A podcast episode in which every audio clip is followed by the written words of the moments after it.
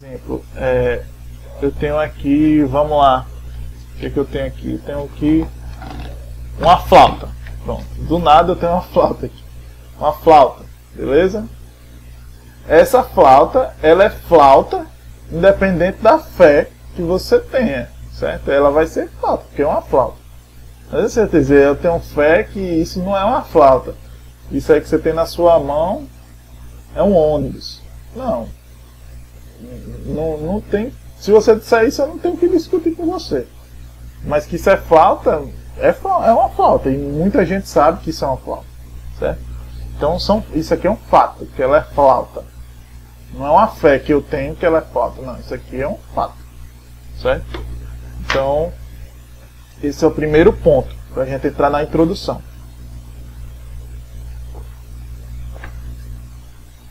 Então vamos lá. Então eu preciso muitas vezes de humildade para aceitar isso, né? Porque para aprender tudo nessa vida a gente tem que ser humilde. Se eu não sou humilde, eu acho que eu sei de tudo, eu acho que eu que eu que essas eu, eu acho que ninguém precisa me ensinar e que eu não preciso aprender de ninguém, então, primeiramente, você não vai aprender nada, certo? Porque para aprender você precisa é, é, é, é, você precisa ter a humildade de dizer que realmente você não sabe daquele assunto, tá certo? Essa é a primeira questão. Então vamos para a introdução, tá? para a introdução, né? Introdução que eu fiz aqui. É tanta coisa que eu, que eu eu fiz um roteiro, eu fiz um texto para essa live. Beleza? Mas é o seguinte, a Bíblia é um livro difícil, né? Porque é antigo e foi escrito por orientais. Os, ante os antepassados já tinham uma visão de mundo totalmente diferente da que temos hoje. Imagina sendo orientais, onde convive com um mundo totalmente diferente de nós ocidentais. Vamos lá, vamos ver as diferenças entre oriental e ocidental. As diferenças, uma das, né? São muitas. Então, o oriental ele trabalha mais o lado intuitivo, né? Valoriza o universo interior e dá muita importância para a religião.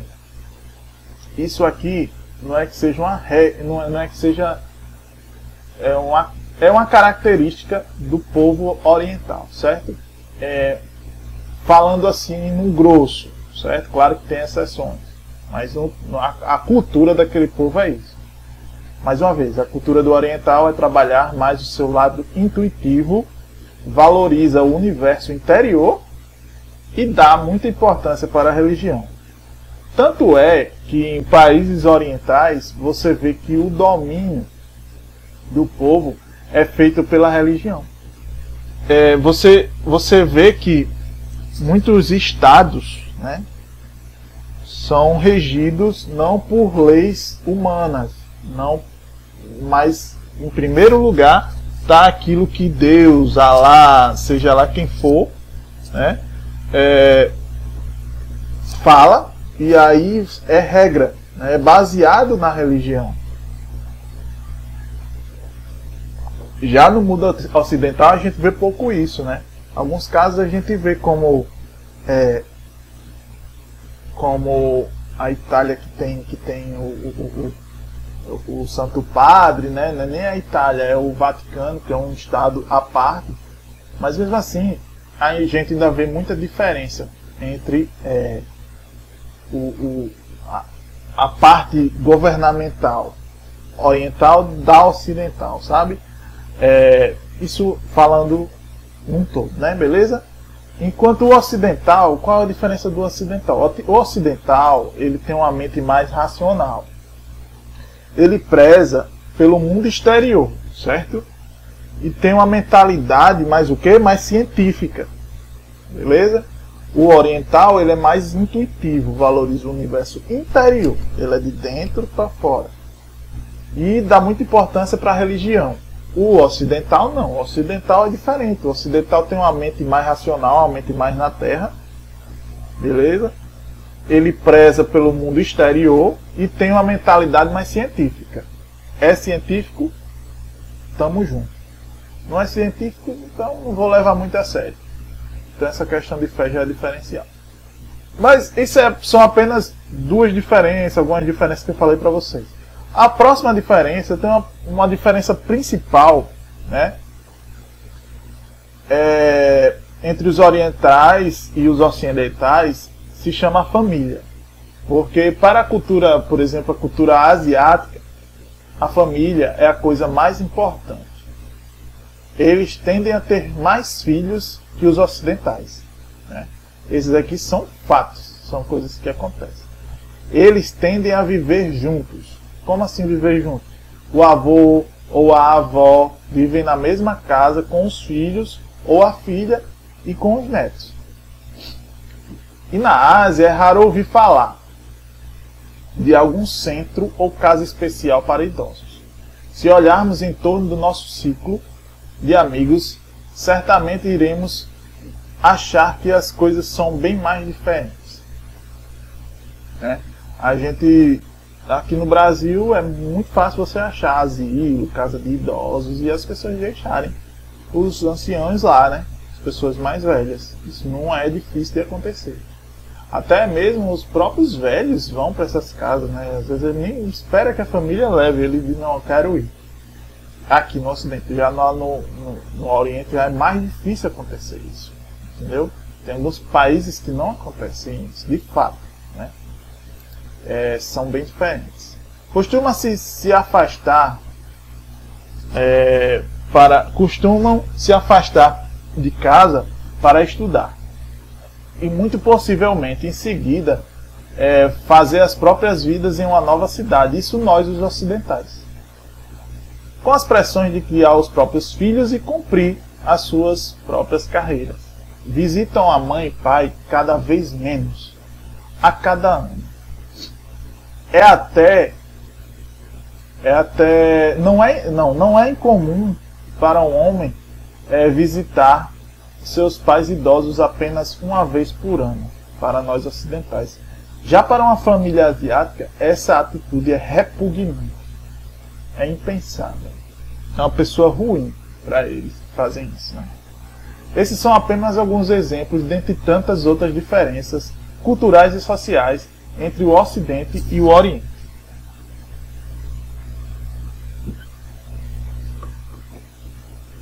Bebam água, muito importante. Também vale salientar é, que, mesmo sendo povos orientais, ainda assim existe aquela questão de modernidade e globalismo, que de, que de fato impera hoje em dia e que no tempo da Bíblia era diferente, certo? Entenda que eu não estou julgando, como eu falei, não estou julgando se é certo, se é errado, beleza? Não estou entrando nesse assunto. Eu estou apenas atestando é, diferença entre os povos e gerações também. E precisamos admitir que existem. Se é certo ou errado, isso é outra questão. Eu só estou atestando isso, beleza? Ler a Bíblia, já carregado de suas, de suas certezas e convicções, é como um juiz. Um juiz que faz o seu julgamento baseado nas suas vontades desconsiderando totalmente qualquer prova ou circunstância. Quando lemos, a Bíblia, a quando lemos, interpretamos os fatos bíblicos usando a, a visão de mundo atual, acontece o que? Acontece alguns absurdos, né? Como a gente vê por aí, que é absurdo de, de feijões mágicos, né? Ou então eu vou mostrar aqui a vocês um pastor que ele peida na cara dos fiéis para abençoá-los. É, é, quando eu vi isso, eu fiquei. Eu disse, rapaz, isso deve ser uma pegadinha, isso não deve ser verdade. É, isso não deve ser verdade. Isso, isso aí não é verdade, isso é, um, é, uma, é uma coisa aleatória, uma coisa que inventaram para chamar atenção, mas não, é verdade. Vou mostrar para vocês a, a matéria. Vou ler para vocês aqui mostrar essa questão. Vamos lá. Deixa eu abrir aqui para vocês a matéria. Deixa eu ver aqui.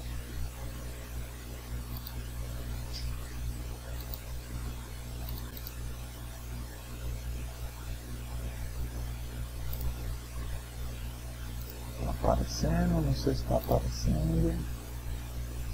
Acho que não está aparecendo. Deixa eu abrir aqui. Estou. Então, ir aqui ele não apareceu. Aqui. Beleza, apareceu aí agora, não foi? Vamos lá. Falei para vocês, o pastor evangélico solta pum na cara dos fiéis e diz que é para quê? Para curá-los. É para curá-los. Um frequentador que visitava a igreja queixou-se. Quando vimos a igreja, quando vamos à igreja porque precisamos de oração e não para peidar. Né? Aí você vê aqui, ó, o pastor é esse, esse abençoado aqui, esse de, de paletó amarelo. E você vê aqui no close ele sentando na, na, na cabeça do fiel, é, esperando é, soltar flatulências para abençoados. Né? A gente vê a matéria aqui, vou, vou ler um pouco da matéria para vocês verem. Um pastor sul-africano, né, supostamente peida na cara das pessoas como um processo de cura para curar todos os problemas espirituais e físicos. O pastor Christ Penelope desse ministério aqui, né, tá lá na África do Sul, criou um grande alvoroço online por seu método um pouco ortodoxo de curar pessoas depois de uma foto é, dele sentado na cabeça das pessoas, aparentemente peidando, viralizou nas, nas redes sociais. Um frequentador que visitava a igreja, né, a gente já leu isso aqui, que ele disse que a gente vai para a igreja orar e não é para soltar pum, né? No entanto, o pastor Penélope defendeu seus métodos, insistindo que ela está simplesmente desmontando, des, des, des, demonstrando o poder de Deus. Né? É, tudo começou com o Mestre Jesus, quando ele pisou em Pedro. É a demonstração do poder de Deus, assim como Deus fez Adão dormir profundamente é algo semelhante. Deus fez qualquer coisa com o corpo de Adão, enquanto ele estava na terra em um sonho. Não senti nada. A Bíblia não diz nada sobre Adão dizendo: Deus, você está me machucando, disse o pastor. A revista sul-africana Tambor. Segundo o pastor, peidar perto das narinas das pessoas, meu Deus, é importante é importante para que o poder de cura entre no corpo para fazer seu trabalho. Meu Deus. Aí ele disse: quando, as quando eles acordarem de um sono profundo, eles dirão que não sentiram nada. Isso está apenas mostrando o poder de Deus. E aqueles que precisavam de cura são curados mais tarde, e outros podem se manifestar nesse momento. Lembre-se de quando as pessoas tentavam turvar sua imagem. É quando ele mostra sua glória. Enquanto as almas são ganhas para o reino, aquele que está sentado no trono ri de seus inimigos. Meu Deus. Né? E aí ele completa aqui, ó. Surpreendentemente, muitas pessoas esperaram até dois meses para conhecê-los e peidar. Alguns até recolhem seus peidos em recipientes. Imagina. Quero passar dois meses numa fila, amigo. Tem fila para isso. No entanto, todos os pastores não concordam com, o método de curar do pastor Penélope. Né? É isso, cara. É isso. O pastor Penélope reagiu a críticas e disse: Eu não peido nas pessoas, eu curo as pessoas. Olha só. Ela aqui mais uma vez, sentado na cabeça de um fiel e fazendo um showzinho dele, né? É isso, é isso. Você não sabia que, que existia isso? Existe. Aí você diz, ah, não, é só. Deixa eu voltar aqui. Ah, não, é só na África do Sul isso. Ah, isso é um caso isolado e tal. Não, amigo, não. É, temos casos todos os dias disso. E não é um caso isolado, não, é um caso de má interpretação da Bíblia. É usar a Bíblia a seu, a seu intuito, a seu intuito particular. É ler e interpretar é, já com suas convicções.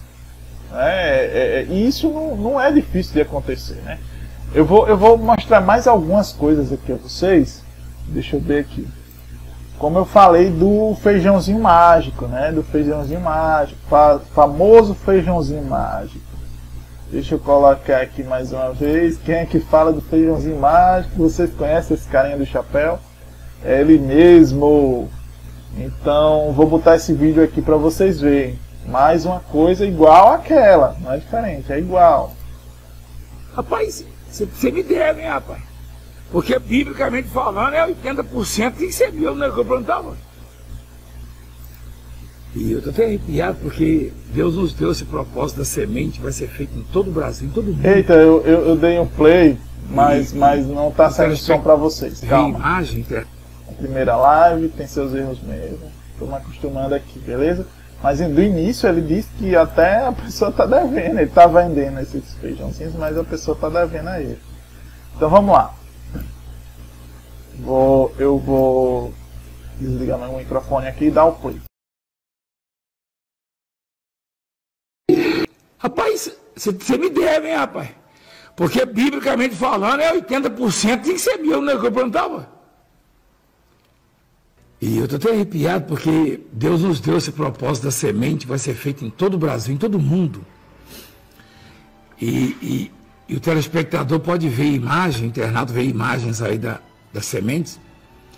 Nós vamos mandar uma semente pelos correios, ou os pastores e bispos vão entregar pessoalmente a todos que semeiam na vida.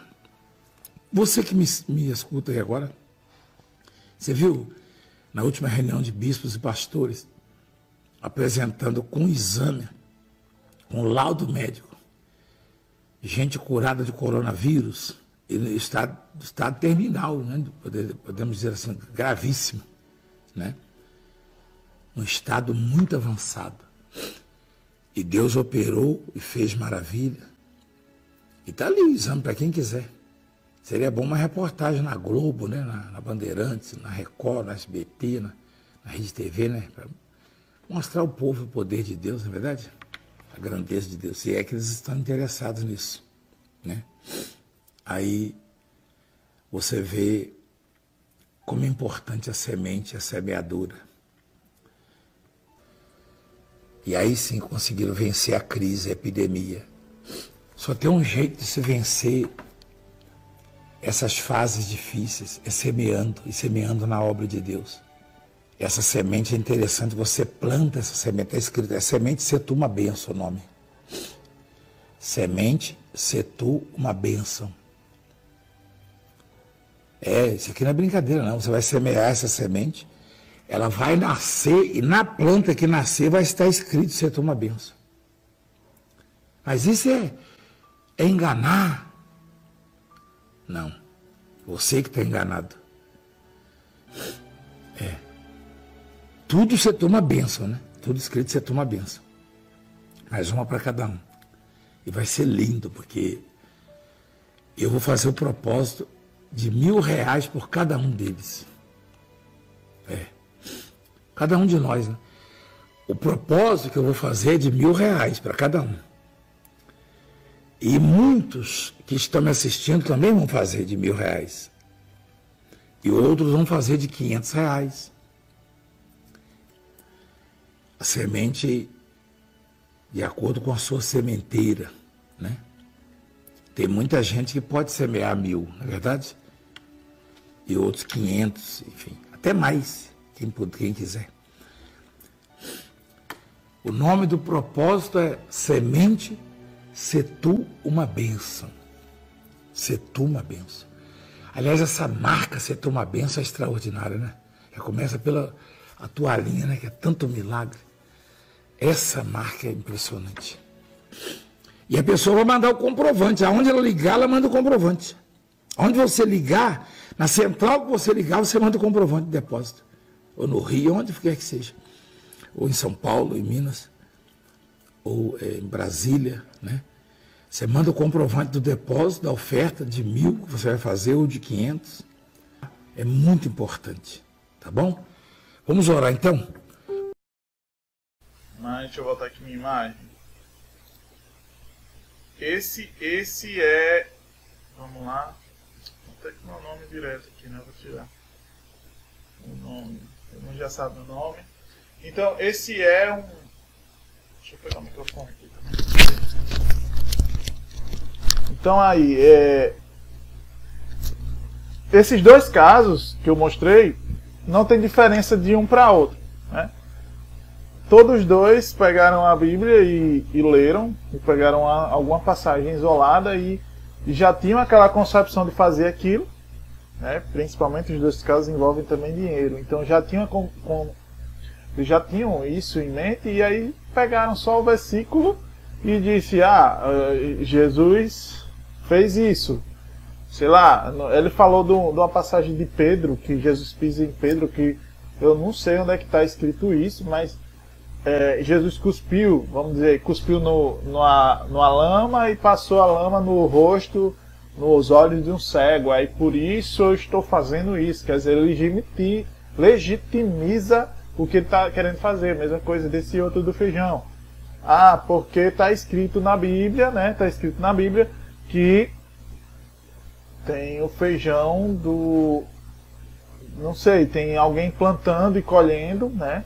E tem essa passagem de uma benção, ele fez uma costura entre um e outro e disse, não, beleza, agora eu vou vender um feijão que tem o um nome, né? Setum uma bênção.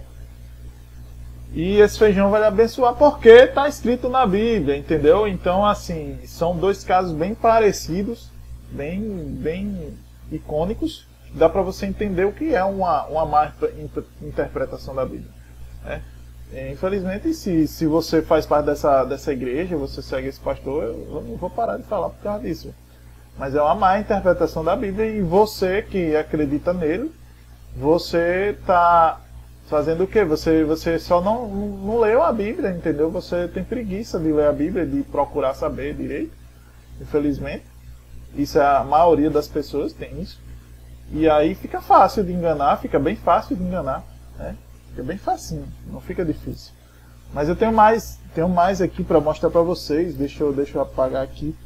Não é, não, não são poucos não, não são poucos, são muitos, muitos que fazem isso, né? Eu vou, eu vou mostrar aqui.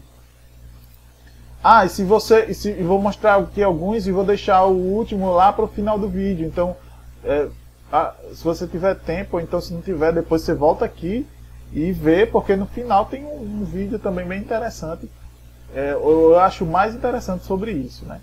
Então deixa eu, deixa eu colocar aqui novamente para vocês verem esse cara aqui. Esse cara aqui é impressionante. Esse, esse foi esse vídeo foi é, recente, né? Deu um burburinho, uma, muita gente falou sobre isso e eu gostaria de que você visse sobre isso aqui. É. Estamos vivendo dias que pedem o espírito de entendimento. Nós temos falado sobre o espírito de entendimento. E o espírito de entendimento nos faz entender que estes dias que nós estamos vivendo são dias em que nós precisamos deste milagre da multiplicação. Dias em que pessoas estão desempregadas, estão com as portas fechadas dos seus trabalhos, dependendo de uma cesta básica, dependendo de um auxílio emergencial, e não sabem o que vai acontecer. E o pior, não há fim em vista. Não há fim em vista desta pandemia. Então, o espírito da fé, o espírito do entendimento, nos traz esse entendimento. É momento de apelar para a fé. Nós vamos pedir a sua oferta agora, e você vai fazer um desafio um desafio. Eu vou orar diante deste cesto. Eu vou colocar a Bíblia aqui dentro deste cesto. Esta palavra que fala que o povo todo comeu, sobrou, todos foram fartos, não houve falta de nada. Para que isso venha acontecer na sua vida, pandemia ou não, que você venha ter o que você precisa e venha sobrar. Você vai apresentar o seu pão e peixe no altar, no cesto do altar. Quando nós estivermos orando aqui, você vai apontar o seu celular, que você vai usar para fazer a sua doação, você vai apontar o seu celular para esse cesto, e esta semana, este cesto vai ficar aqui no altar. E as portas abertas para você que quiser fazer uma prova com Deus, um desafio com Deus, você vai sair da sua casa, vai passar no altar e colocar o seu pão e peixe aqui dentro. O pão e peixe nas mãos do Senhor Jesus foram multiplicados. O que, que você quer? Você quer uma cesta básica ou você quer o pão e peixe do cesto que você deu na mão do Senhor Jesus? O que, que você quer? Um auxílio emergencial ou um auxílio providencial do alto? O que, que você quer? O altar está aqui para decidir essa situação. Então, altar está aí para decidir a situação, não é isso? É isto mesmo. É mais uma, mas é a mesma coisa, é a mesma coisa, não tem diferença, né? Pegou a passagem da Bíblia que Jesus pegou vários cestos com pães e peixes e aí multiplicou a comida. Então você tem que botar o quê? Você já está passando necessidade, você tem que botar seu auxílio emergencial, porque eles não recebem, eles não estão recebendo, eles não precisam. Né? Então você está recebendo seu auxílio emergencial de cento e poucos reais, seu Bolsa Família, você tem que botar no cesto. Por quê? Porque está escrito na Bíblia. Não, não, não é uma coisa, não é mentira. Né? Não é mentira, está escrito na Bíblia. Está aqui. Eu abro e leio. Jesus, beleza? Jesus pegou sete, três, três, sete pães. Não, enfim, pegou uns peixes, oito pães e três peixinhos. Enfim. Que seja. Ele pegou, colocou num, num, num cesto. E aí multiplicou e ainda sobrou. Então não está escrito? Está escrito. Está aqui. Não é mentira, não, é verdade. E quem está quem tá falando? Está aqui na Bíblia. Está aqui, ó. Escrito. Não sou eu que estou dizendo, está aqui. Então você tem que pegar seu dinheiro e botar no meu cesto, porque você botando aqui, você tem autoridade de falar com Jesus e dizer a ele para multiplicar igual ele fez. Por quê? Porque você tem fé. E porque está escrito aqui. Está entendendo como é a situação das interpretações? Você está entendendo como você precisa saber interpretar a Bíblia? Porque qualquer coisa, eu posso, eu posso fazer, falar qualquer coisa, amigo. Eu posso falar qualquer coisa, eu posso fazer qualquer coisa e dizer que está escrito, porque está escrito, muita coisa está escrito. Tá entendendo? Muitas coisas está escrito. E aí é, é isso aí. Não está escrito, não tá escrito é que a gente se lasca. Entendeu? Não está escrito é que a gente se lasca. Infelizmente, a verdade é essa. Mas vamos lá para mais um. Né? Eu, vou num, eu gostaria de. Nem, nem gostaria de falar muito desse, desse rapaz aqui, desse cara. Mas é importante, certo? É importante porque. Até porque tem um livro na Bíblia que chama-se Apocalipse. E se na Bíblia, é, nos evangelhos, você já vê pessoas falando dessas atrocidades, nos evangelhos, que tudo claro, que tudo lá Jesus está falando com você claramente ali. E são acontecimentos históricos, são acontecimentos que realmente aconteceram.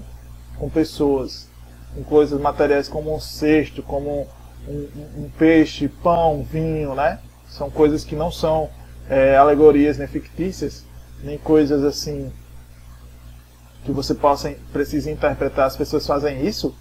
Imagine com o Apocalipse.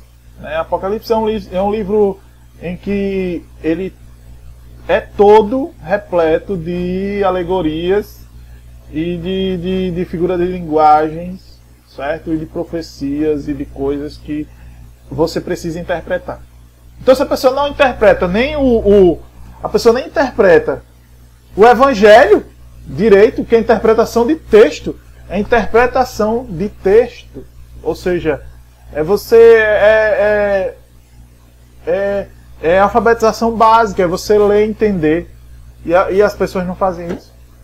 Imagine entender uma coisa que já é para você decifrar, sabe? É meio complicado. Então, isso, por isso, não é a primeira e nem a última vez. Não é a primeira nem a última vez. Nem foi a primeira é, com, com. Eu esqueci o nome do, do, do. Eu esqueci o nome do pastor do, do, do líder espiritual que aconteceu isso, mas que ele marcou a. Quem souber, deixa aí nos comentários. Que aí eu. Porque realmente me deu um branco agora. Mas é, ele marcou a volta de Jesus e Jesus não voltou, certo? E o que aconteceu? Depois disso as pessoas se mataram, morreu muita gente. Então, não é a primeira vez que vão marcar a vinda de Jesus, não, é, não será a última, e não foi a primeira vez, nem, nem enfim, que acontece até hoje, então é uma coisa corriqueira, porque Apocalipse Apocalipse. É, é, o último livro em que você precisa ler da Bíblia. O, o último, sabe? É, é, irrelevante. Se você ler a Bíblia toda e não ler Apocalipse, na minha opinião, né? Você tá show de bola, você entendeu tudo. Você entendeu tudo. Agora, se você ler primeiro Apocalipse, aí você vai confundir tudo. Você vai, você vai confundir. Você não vai entender mais nada. Aí você vai começar a ler e vai, vai ser todo confuso. Compreende? Então, parece que, que assim, a internet não está muito boa, está meio travando, mas vamos lá. Se qualquer coisa eu faço a live. Na primeira, vamos lá, com fé em Jesus vai dar certo. Então tem um cara aqui que marcou, esse cara aqui, ó, ele marcou a volta de Jesus para 2070, certo? Aqui ele tinha marcado para 2070. Ele tem uma igreja, ele, ele, ele tem uma igreja lá, lá em, no Rio de Janeiro, né? É, na comunidade lá, e, e as pessoas seguem esse cara. Só que é, esse cara não faz a mesma coisa. É por isso que eu digo, você diz, ah, é só pessoas famosas, é só ah, esses pastorzão que ganham dinheiro. Não, esse cara aqui não tem dinheiro, né? E aí se meter em brigas, o pessoal se meter em brigas, eu, a fé, o cara realmente morre pela fé, mas se meter em, em brigas, né? E aí pichavam as ruas 2070. Isso já era, faz o que? Esse vídeo aqui é três anos atrás, né? E a igreja é pequena, a ministério é pequeno, entendeu? Você tem esse cara, mas ele faz as mesmas coisas que os outros, entendeu? Então, só que qual o problema? Era em 2070. Mas agora já não é mais. Agora ele já marcou. Deixa eu ver se está saindo som. Tá. Agora ele já marcou é, a volta de Jesus para 2000, acho que é 2025, 2000, sei lá, perto, bem próximo, entendeu? Então é uma coisa que fica voltando, que fica indo e não, não é certa. E assim, é, é o que eu falo, é a má interpretação é aquela má interpretação. Você lê a Bíblia e interpreta do jeito que você quiser. Você pode fazer isso. Eu posso, qualquer um pode, entendeu? Não, não, será o primeiro e nem será o último. Não é o primeiro e nem será o último, sabe? Isso, isso é a verdade. Então, vou voltar aqui para mim. Pronto. Então vamos continuar nosso assunto. Vocês entenderam que a má interpretação é, e não ocorre só na, na igreja, certo? Não ocorre só na igreja, não. Você pode ler na sua casa e interpretar errado, sabe? Ah, não vou para a igreja porque lá estão ganhando dinheiro, porque lá estão fazendo má interpretação. Não. Você lê a Bíblia, você tem sua convicção, sei lá. É, vamos, eu vou ler aqui um, uma coisa meio aleatória na Bíblia, né? É, aqui, ó, Jeremias 1, né? A mensagem do Eterno veio a mim. O que você está vendo, Jeremias?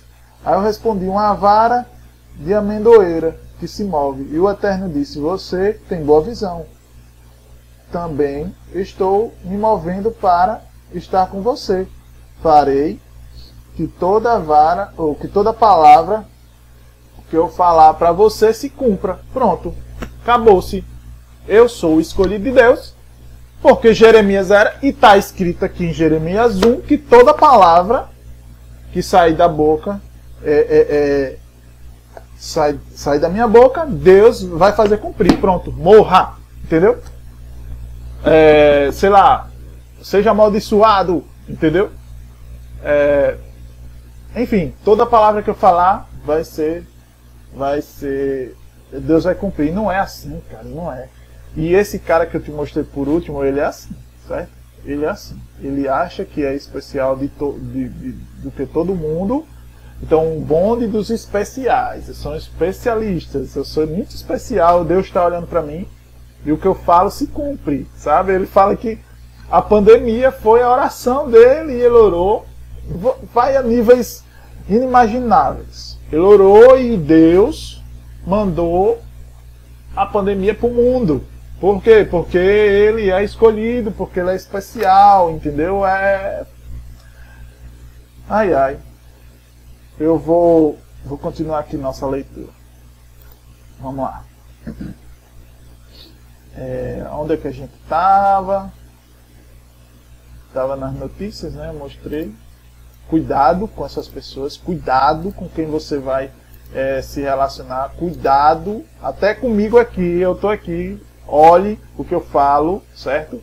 E veja direitinho, é, analise, pegue sua Bíblia, analise em casa e não acredite em tudo que eu falo, entendeu? Eu até peço para que vocês que estão comigo é, façam parte do, desse, do nosso grupo, né, de, de, de, se inscrevam no canal, comentem.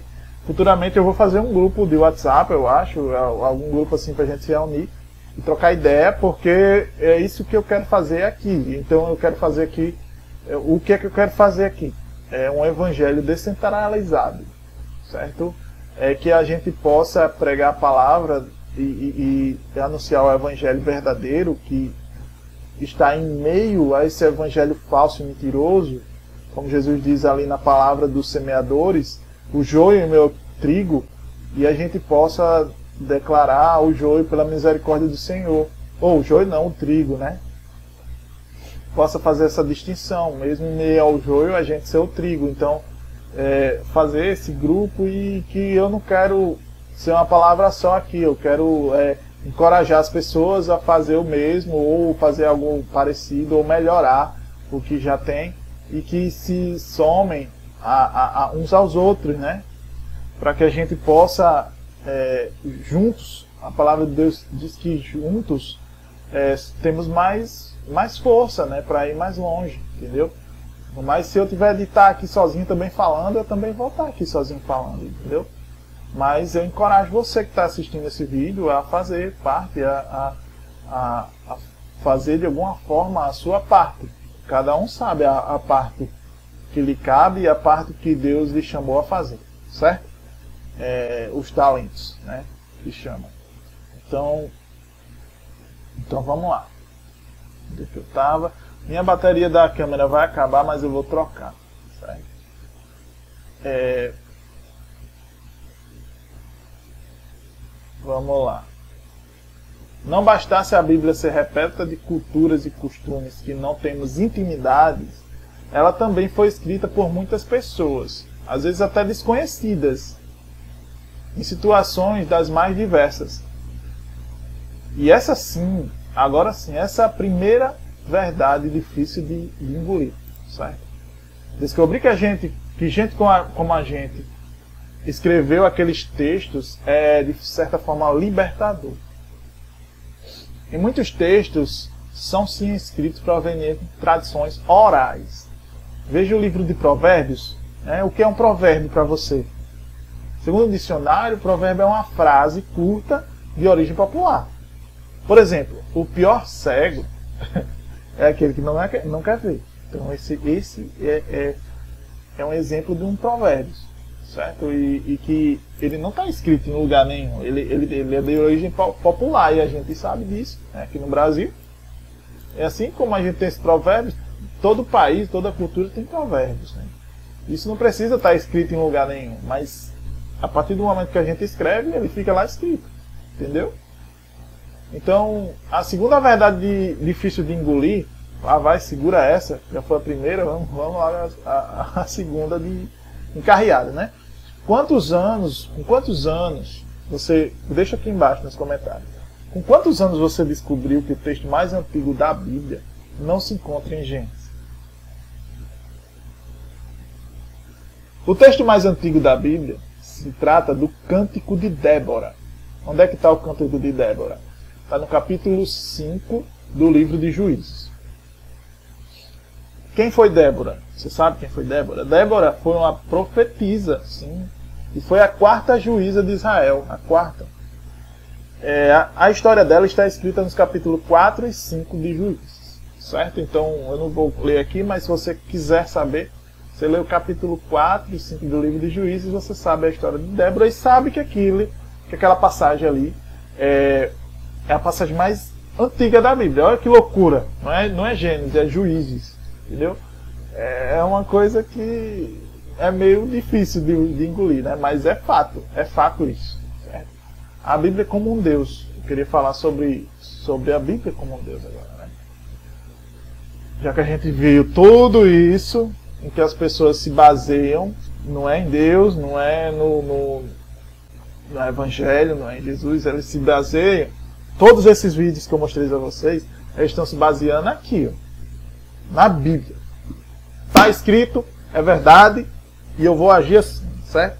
Está escrito que tudo que eu disser vai, vai acontecer, então se está escrito aqui, quer dizer, esse livro aqui, essa Bíblia aqui, oh, vou dizer bem mais chance.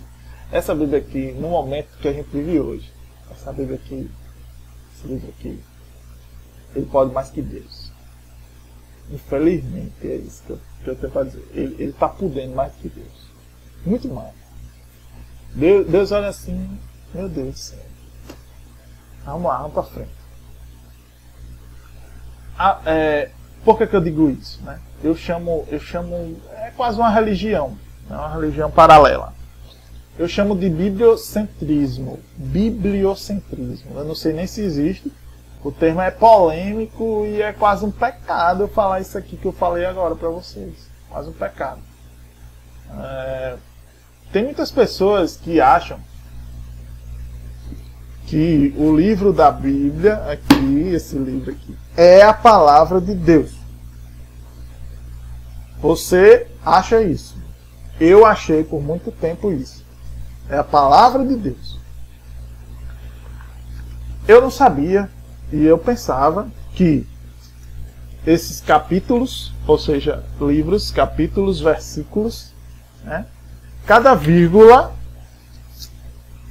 é, está na original. Ele tem uma Bíblia original e essa original foi ditada por Deus e Deus mandou botar capítulo e versículo, ou seja, cada letra aqui, cada palavra a palavra de Deus purinha, purinha. Quer dizer, santo imaculado. Quer dizer, se eu rasgar um, uma página dessa aqui, sem, mesmo que sem querer, sem querer, eu vou pro inferno. Entendeu? Eu pensava isso. Eu acho que você, você também pensa isso. Né? Se você não pensa, você pode estar tá, tá se enganando. Você, você pode dizer, não, eu não penso e tal. Mas você lá no fundo, lá no fundo, você pensa isso, né? Deixa eu dizer aqui, deixa eu dizer aqui mais uma verdade a você. Eu não quero desfazer da Bíblia, certo? Pelo amor de Deus, acompanhe que no final você vai entender tudo, tá certo? É, tem gente que acha que a Bíblia foi ditada por Deus em português. Certo? Essa Bíblia aqui, ah, a Bíblia em português, Deus falou em português. Entendeu? Tem gente que acha isso. Não sei se você acha isso, mas tem gente que acha. Você teve sorte, certo? Eu vou dizer uma verdadezinha para você. Você teve sorte de nascer numa época e país onde se vende e lê a Bíblia em sua própria língua. Tá ok? Você teve sorte, certo? Porque você poderia não ter nascido no Brasil, você poderia não ter nascido num país em que, vi, em que vende língua e deixa você ler a, a, a Bíblia na sua língua. Aqui no Brasil mesmo, não vou sair do Brasil não. No Brasil houve um tempo onde é, os padres liam a Bíblia em latim, amigo. Era em latim. Tu não sabia nem ler, entendeu? Era em latim e era virado de costa para, os, para o público. Era de costa, e ele lia latim. E foda-se, você entende se você quiser. Vai estudar latim para entender, entendeu? Muitos anos foi feito isso aqui no Brasil. E essa é a terceira verdade que eu estou contando para vocês. Certo? Então guarde bem isso. Anota. Pega um papel e anota. Deixa eu ler aqui a Bíblia, que até secou minha garganta. Não, não, tomar água. Apesar de estarmos começando a Bíblia pelo começo, que é o que a gente vai fazer aqui, essa é uma introdução, eu preciso abrir um parêntese, ah, um parêntese aqui antes de continuar. Você sabe por que está dizendo, ah, não sabia disso, né? Ou está achando tudo isso que eu estou falando e ainda vou falar em estranho? É porque você não, não procurou saber. Porque você não teve humildade de deixar todas as suas certezas e incertezas de lado para e começar a aprender do zero. Entendeu? Você vem com a sua bagagem e quer entender as coisas com a sua bagagem. Não, não. Em vez disso, você foi ensinado é, errado. E não pode admitir que não sabe de nada, a não ser o que ouviu falar. Seja de um homem, seja de um som maluco, ou até das suas próprias convicções. Pois é, essa questão de sonho é uma coisa também muito perigosa, porque quando associado à interpretação errada, aí legitimiza o que você quer. Por exemplo, eu o sonho ele legitima a vontade que eu tenho, certo? ou seja, se eu sonhei que deu, algum anjo me dizendo assim, ah, você é o escolhido. Aí abro em, em, em Jeremias 1 e lá está escrito que todas as palavras que saem da minha boca, Deus vai fazer daquele jeito. Eu uma coisa com a outra e pronto, acabou-se. Eu tive um sonho e a palavra ainda falou, entendeu? É, deixa eu continuar aqui. Porque é, pode ser que a bateria se acabe, então vamos lá. Deixa eu ver aqui se vocês estão me vendo. Então, aproveita esse tempo que eu estou dando essa pausa. Dá tempo ainda de você se inscrever, deixar o like aí, deixar seu comentário, o que, é que você está achando até agora do, do, do que eu estou falando, se faz sentido para você, se não faz, se você concorda, se você não concorda. Deixa seu comentário aí. Né, se apresenta e aí eu vou deixar, eu vou fazer um grupo, eu vou fazer um grupo do WhatsApp e vou e vou deixar na descrição. Eu acho que eh, não tem ainda porque eu não fiz o grupo, mas assim que acabar a live, eu vou fazer esse grupo para colocar aí e vocês fazerem parte e ajudar nesse nesse projeto. Né? porque nem sempre a minha visão é, é a visão certa e nem sempre a minha visão, nem sempre não, né? Eu, eu antes de, de, fazer essa live, eu, eu orei, pedi para que o Espírito Santo me guiasse, porque é, é um trabalho meio pesado, é um trabalho que você todo tempo tem que estar tá se policiando, né, revisando, por isso que eu escrevi, porque eu acho que escrevendo tem como eu revisar o que eu falo, sabe? e não falar do nada, e não falar coisa da minha cabeça, e não falar coisa que não tem sentido. Porque isso corre risco. Quando a gente está falando aqui na internet, falar besteira, sabe? Falar besteira. E aí tem que assumir e ser, e ser humilde de assumir, dizer que pode estar errado e que não é daquela forma. Não tem problema, sabe? O, o errado é você assumir, ou você errar e continuar naquele mesmo erro sabe? Ou então dá desculpa, não, eu errei, eu não errei, eu não errei, foi por causa não sei o que, sabe? Fazer isso é que é errado, é que é errado demais, entendeu? É, então vamos lá. Sinto lhe informar que o contrário do que você pensa, certo? Isso aqui é muito importante. Isso aqui vai virar. Se você entender isso aqui, você vai virar a sua chave assim. Você vai ver as coisas totalmente diferentes. Não, não é só isso, é todas as coisas que você vai ver diferente. Certo? Então eu sinto lhe informar o que? Que o contrário do que você pensa, Jesus, Messias, Yeshua, Hamashia, é, Cristo, certo? Ele para poder ensinar a gente alguma coisa, ele primeiro aprendeu. Aí você diz: Ah, não, Jesus aprendeu porque Deus, ele, quando ele dormia, Deus ensinava. Amigo, ele aprendeu com Maria. Maria ensinou a andar, Maria ensinou a falar, Maria ensinou que o anjo disse a ela tudo aquilo, que ele era escolhido e tudo mais. José ensinou a ele a trabalhar, certo? A ler. Até a ler ele precisou aprender. Assim como acerca da palavra do Pai, certo? A gente vê que quando tem uma passagem na Bíblia, nos Evangelhos, que quando Maria tinha ido para pra festa, uma festa lá do, não sei se era dos tabernáculos, não lembro agora de cabeça, mas é, elas perdeu, Jesus perdeu de Maria. E a Maria ficou doida atrás dele. E aí encontrou ele conversando com os anciãos. Você acha que ele está fazendo o quê? Conversando ali. O, o, os, os chefes das sinagogas eles disseram que ele tinha um, um, uma sabedoria muito grande. Mas você acha que ele não estava ali aprendendo? Você acha que ele não estava ali discutindo algumas coisas com eles? Entendeu? Tudo é aprendizado. Tudo é aprendizado. Entendeu? Você não é especial demais que não precisa aprender nada com ninguém sabe? E a gente ensina muitas coisas às pessoas, mas a gente também precisa aprender, entendeu? Então sai dessa bolha, cara. Sai dessa bolha, não se ache o, o sabichão demais, entendeu? Eu falo isso pra mim também. Não é diretamente só pra vocês. E eu falo pra mim, sabe? José ensinou a trabalhar e, e até a lei Jesus precisou aprender. Assim como a seca da palavra do Pai. Se, se, olha, bota na cabeça, se Yeshua teve que aprender com seus semelhantes, porque você, porque você se acha tão capaz para não precisar de aprender com ninguém? E que Deus vai arrumar um plano sobrenatural. Vai Deus, é aquela história, Deus que lute, né? Para te ensinar individualmente. Deus que lute, porque você não vai atrás de saber de nada, você não vai atrás de pesquisar nada. Entendeu? Deus que lute para me ensinar. Tu acha isso?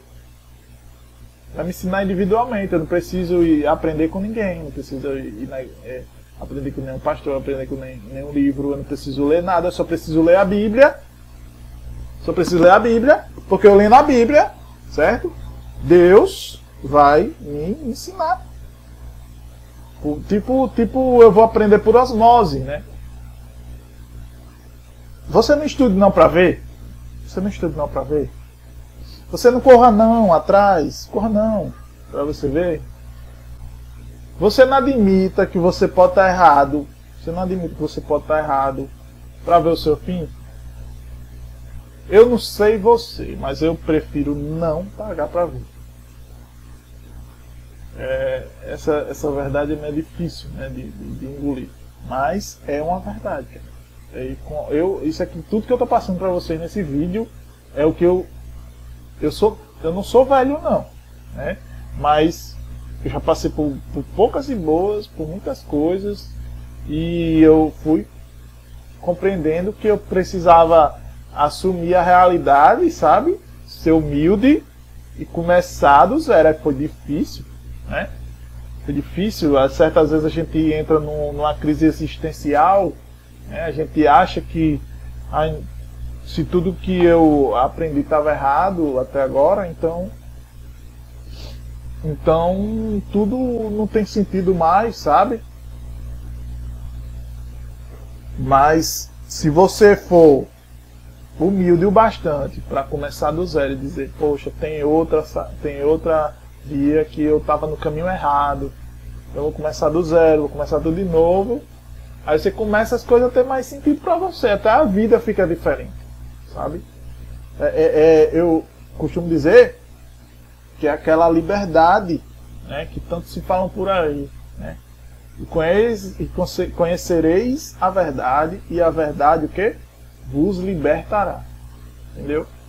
Então só quem liberta é esse processo na verdade, ele é um processo. Todo dia, sabe? Você se humilhar, você ponderar, você dizer, poxa, será que eu estou certo? Será que realmente é isso? Sabe?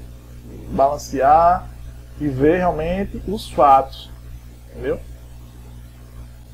Muita coisa a gente vai, a gente vai começar agora nesse, nesse projeto, é que é só introdução. Mas eu pretendo a cada vídeo ler o livro da Bíblia e a gente vai, se Deus quiser, terminar a Bíblia toda, é, é, ler a Bíblia toda. Se Deus quiser.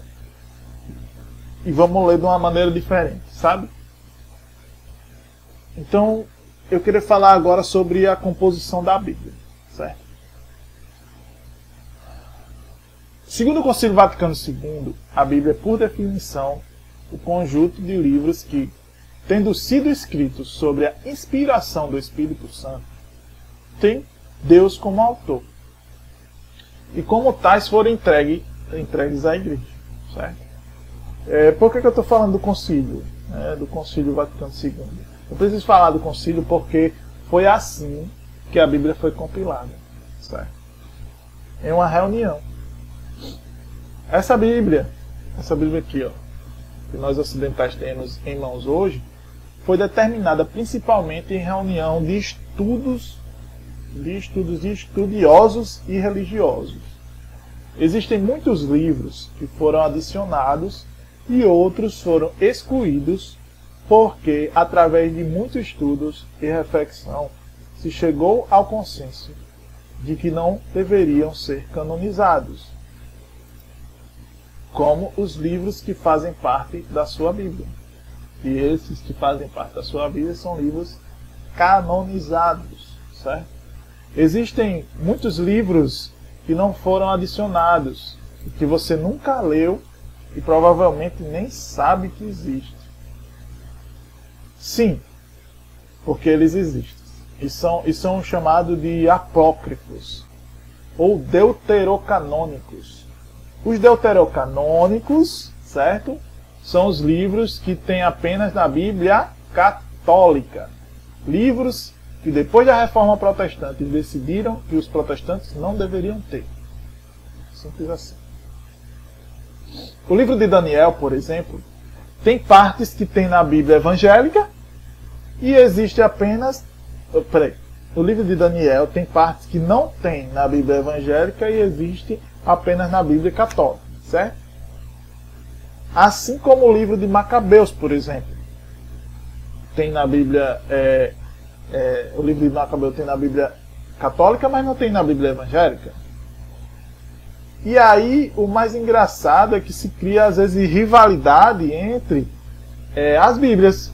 Não, minha Bíblia é melhor do que a sua, ou, ou a sua é melhor, é melhor porque tem isso, porque tem aquilo, sabe? Isso tem muito também. Rivalidade entre Bíblias. Que os católicos acham que a, que a deles é, é mais completa. E os evangélicos acham que a, de, que a dos católicos que não, os evangélicos acham que a dos evangélicos é a mais certa, certo? os católicos acham que a dele é mais completa e os evangélicos acham que as deles é mais certa. Né? Em alguma medida demonizam os livros que foram tirados. Não é difícil ter essa rivalidade entre as versões. Não é difícil ter essa mesma rivalidade entre as versões de Bíblias. Mesmo sendo Bíblias evangélicas, entre as versões se acham rivalidades, acham que uma é melhor que a outra, a outra é melhor que uma, enfim.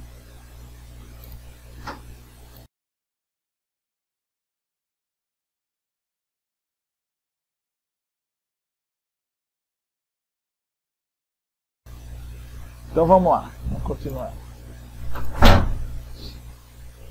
Inspiração, né? A gente está falando aqui de inspiração. Vamos deixar isso aqui um pouquinho de lado e vamos falar da inspiração, certo?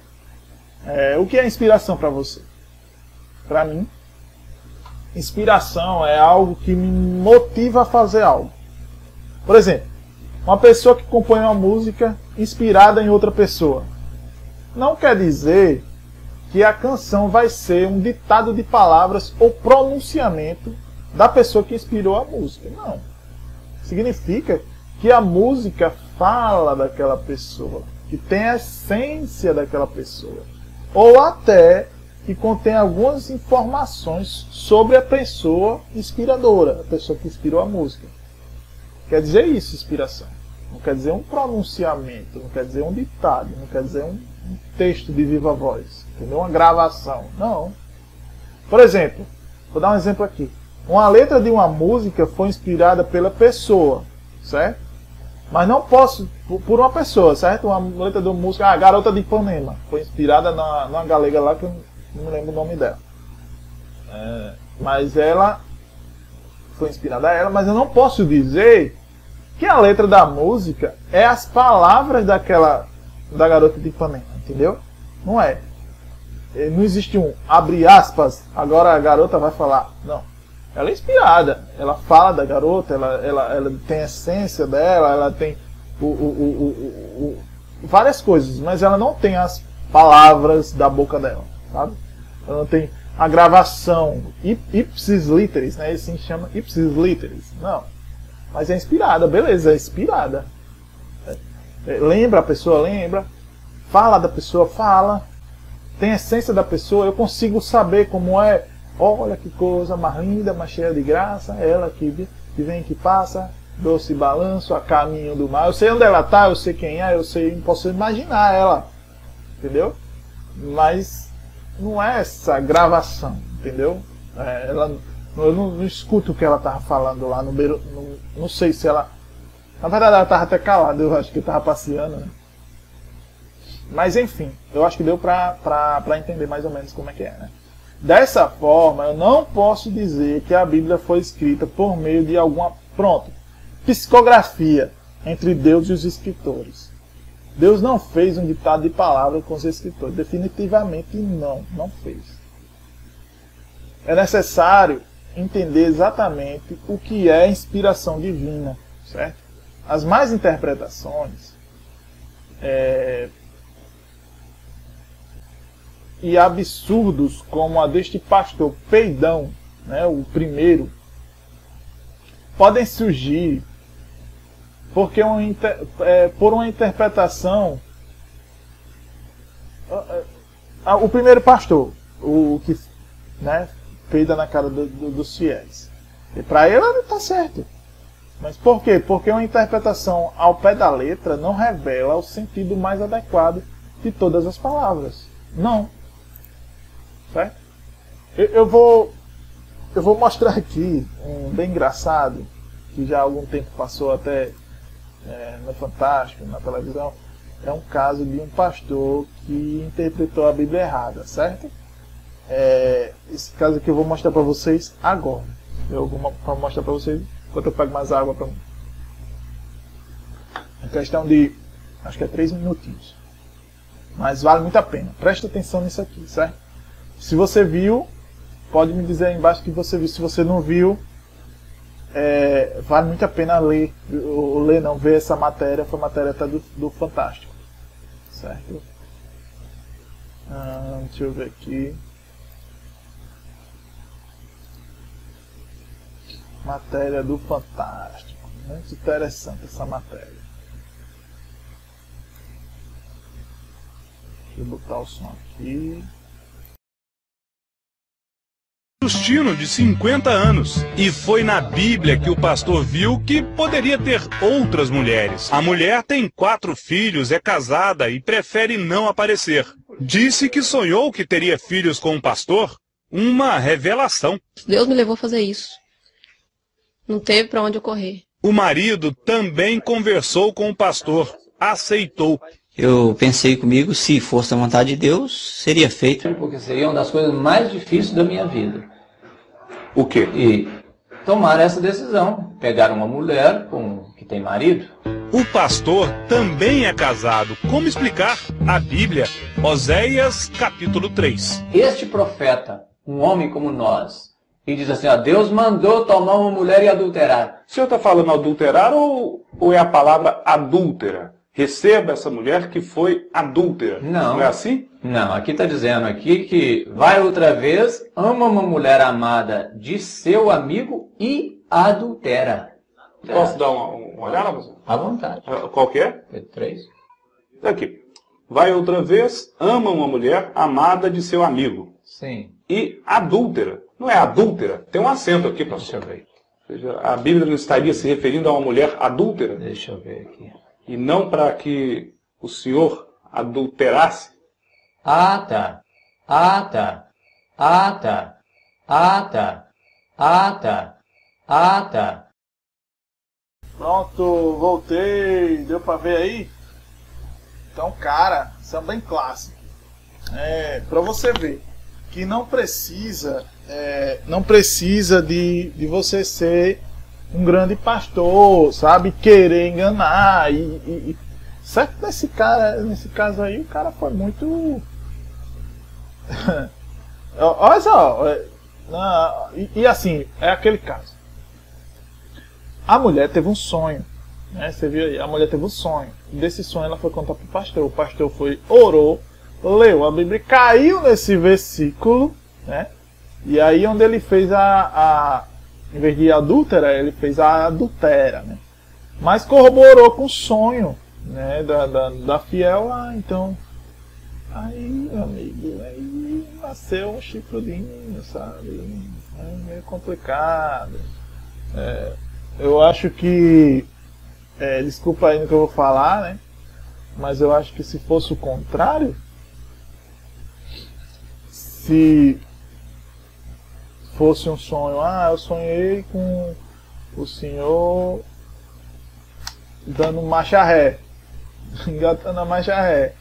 Eu acho que ele, ele não ia nem orar, né? Ele não ia nem nem ler a Bíblia para saber se era verdade ou não, né? Eu, provavelmente do jeito que ele parece ser uma pessoa bem masculina, né? Então provavelmente ele não não iria nem pensar duas vezes. Ele diz, não, não, não, mas isso é só um sonho. Tá vendo que Deus vai mandar você fazer isso, né? Ou no caso dele engatar a marcha ré, né? Ele diz, não, isso é só um sonho. Ele, tá vendo que eu vou engatar a marcha ré?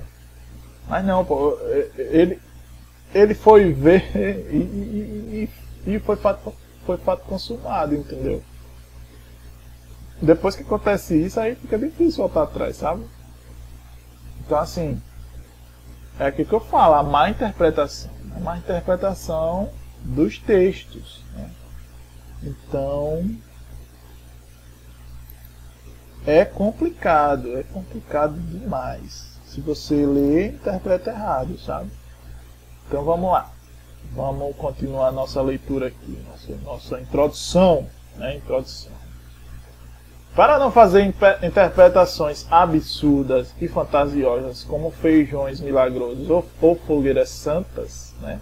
também tem essa, devemos nos colocar na situação histórica de cada escritor de cada livro. Conhecer a sociedade em que ele viveu. Procurar entender o que aquilo significou no seu tempo e depois tudo, de tudo isso, aí a gente pode tentar aplicar as nossas circunstâncias atuais, certo? Isso entra naquela questão de terra plana, de, de, de sol parou, sabe? Um monte de coisa que você se inscreva no canal, esteja comigo aqui, que nós vamos tratar de todos esses assuntos, se Deus quiser, em nome de Jesus, certo? Então, assim, é, coloquei também aqui Porque o próximo vídeo que eu, pretendo, que eu pretendo fazer é sobre. Eu vou começar lendo Gênesis. Né? Sei que não foi o primeiro livro, né? não é indicado começar, mas eu vou começar assim. Por quê? Porque eu quero, né? Então vamos lá. É, quem escreveu o Pentateuco? Certo? Os livros do Pentateuco, que é chamado também de Torá, né? quais são eles? É o Gênesis, o Êxodo, Levítico, Número e Deuteronômio. Só um minuto.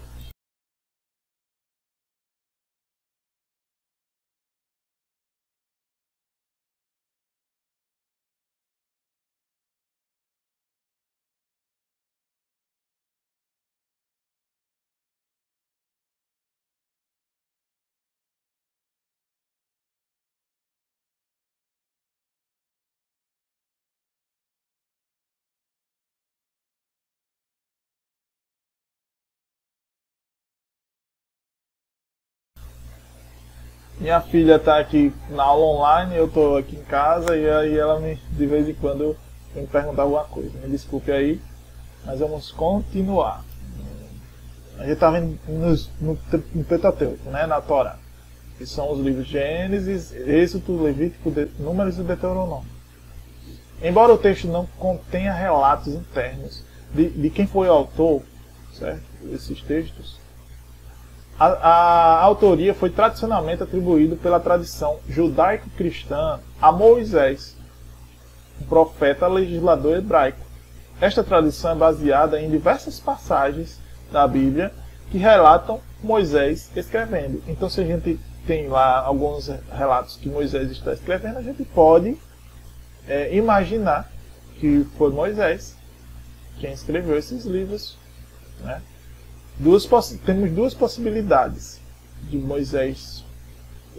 A gente pensa assim, sim, ele escreveu, mas ele tirou da cabeça. Né? É, Deus falou, foi o que, que que que fez ele escrever esses livros? Por exemplo, Gênesis, né? Gênesis. Moisés não estava no Gênesis. Moisés já estava é depois é depois de, de, de é depois de José, né, que, é, que é governador do Egito, depois de Abraão, muito tempo depois. Então, a gente tem duas possibilidades, certo? São possibilidades. Se Moisés escreveu Gênesis, ele provavelmente se baseou em relatos escritos ou orais mais antigos de seus antepassados. Outra possibilidade é de que em algumas partes de Gênesis, como a criação do mundo, foram transmitidas por revelação divina. Né? Temos essa possibilidade também. Mas de qualquer forma, o resultado foi uma história coerente e inspirada por Deus. Certo? A jornada bíblica, né?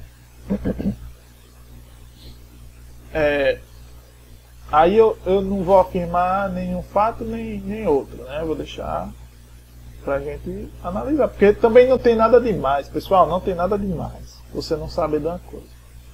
Também não tem nada demais você nunca encontrar a resposta daquilo, sabe? Porque às vezes a gente tem essa ansiedade de querer saber as coisas, mas tem coisas que a gente nunca vai saber, entendeu? Fato. Ou então a gente vai saber depois que sair dessa terra, né? morrer, sabe? É, tem isso. Então, a sobre a jornada bíblica, né? Muitas pessoas, ao ler a Bíblia, ficam cheias de dúvidas, né? E até surgem perguntas é, sem resposta, né? Convincente. O fato é que iremos começar pelo começo. Embora não seja o primeiro livro escrito, escrito começaremos a nossa jornada por Gênesis. Te convido a ler e refletir comigo a Bíblia de uma maneira diferente, tentando nos colocar no contexto dos personagens, de forma que a gente possa se inserir no texto como se realmente tivesse viajado no tempo para visualizar da maneira mais aproximada possível como as pessoas que viviam e escreveram os textos entendiam as coisas ao seu redor.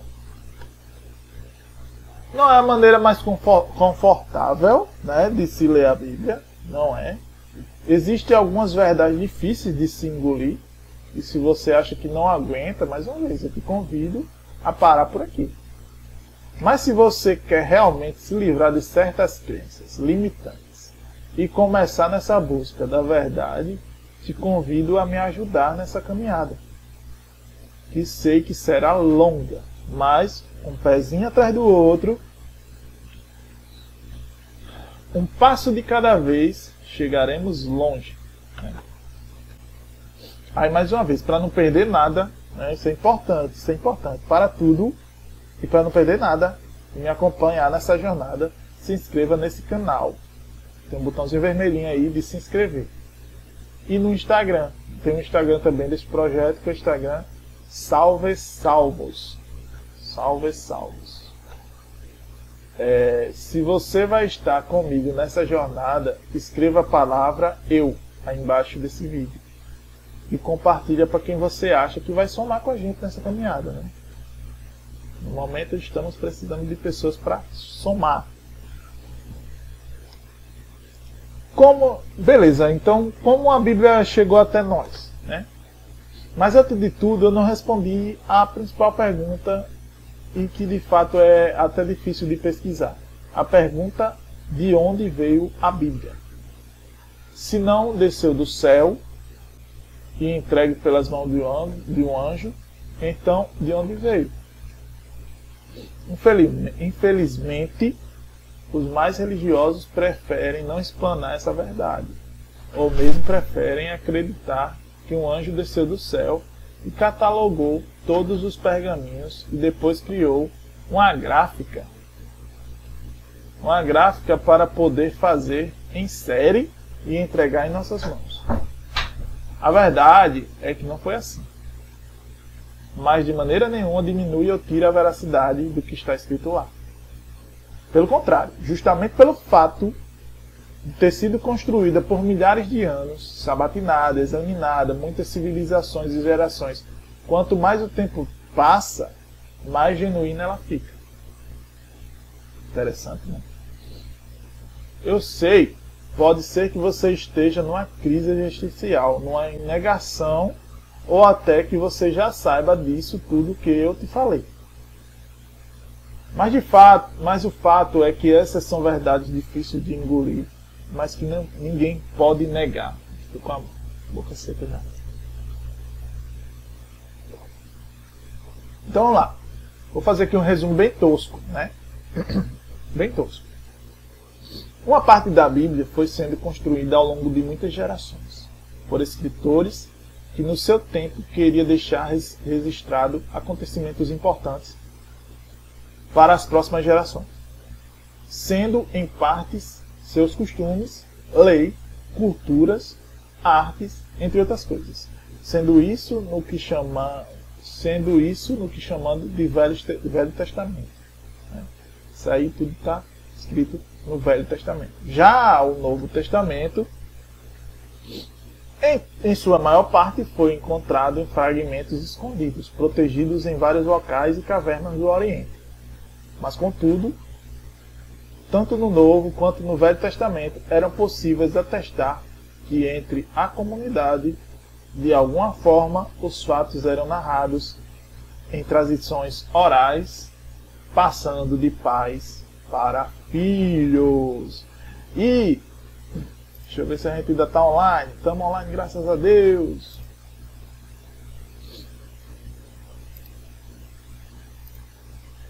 E vamos lá. Em que estado, né, em que estado esses fragmentos foram encontrados? É, outra coisa muito importante de deixarmos bem claro é que esses livros da Bíblia, ao serem encontrados, muitas vezes foram encontrados fragmentados. Né? Vou dar um exemplo hipotético, certo? Presta atenção. Um fragmento encontrado refere-se a metade de um capítulo. Depois encontraram mais um terço. E algum tempo depois encontraram o restante. Ou nem isso. Algumas vezes é, o fragmento encontrado faltava alguma partezinha e por coerência e muito estudo conseguiram completar as partes que faltava ou até deixam a parte incompleta mesmo.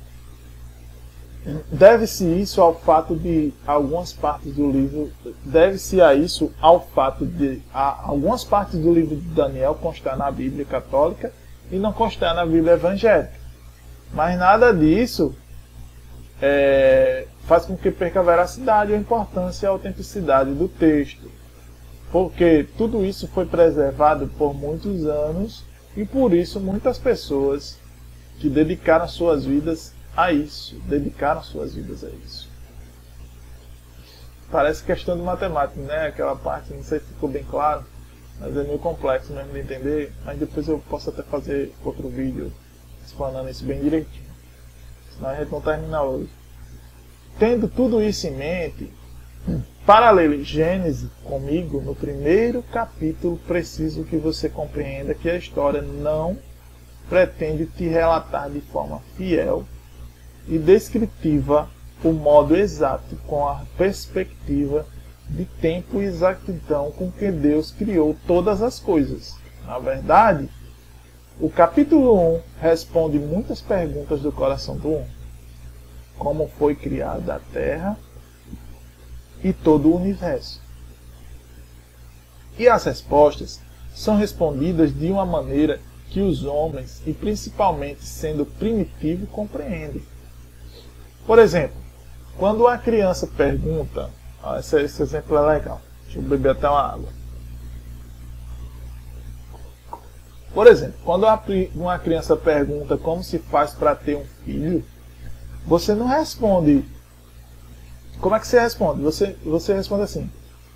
Acredito que você não responda exatamente com as riquezas de detalhes, porque acredito que eu, acredito eu que você saiba que uma criança não tem capacidade intelectual de entender certas coisas, pelo amor de Deus, né? Você diz de uma maneira suave, de uma maneira lúdica, de uma forma que o questionamento seja respondido da maneira que a criança tenha capacidade de entender, sem que ela seja impressionada ou até chocada com o que você tem a dizer. Mesmo sem você dizer exatamente como realmente é todo o processo, a criança compreende e fica satisfeita com a, com a resposta que você dá. Né?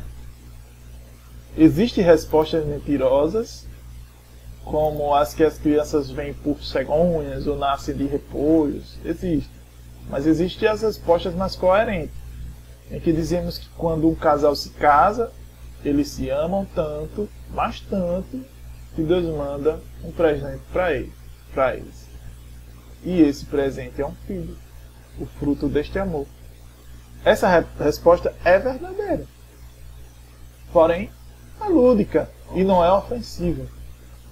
Ela responde a pergunta perfeitamente, sem que surjam outras perguntas ou deixa a criança ainda mais confusa. Porque às vezes você vai dizer, se você for dizer realmente, é, bem, bem ignorantemente dizer nos mínimos detalhes, a criança não vai entender e ainda vai ficar mais confusa do que quando ela chegou. Né?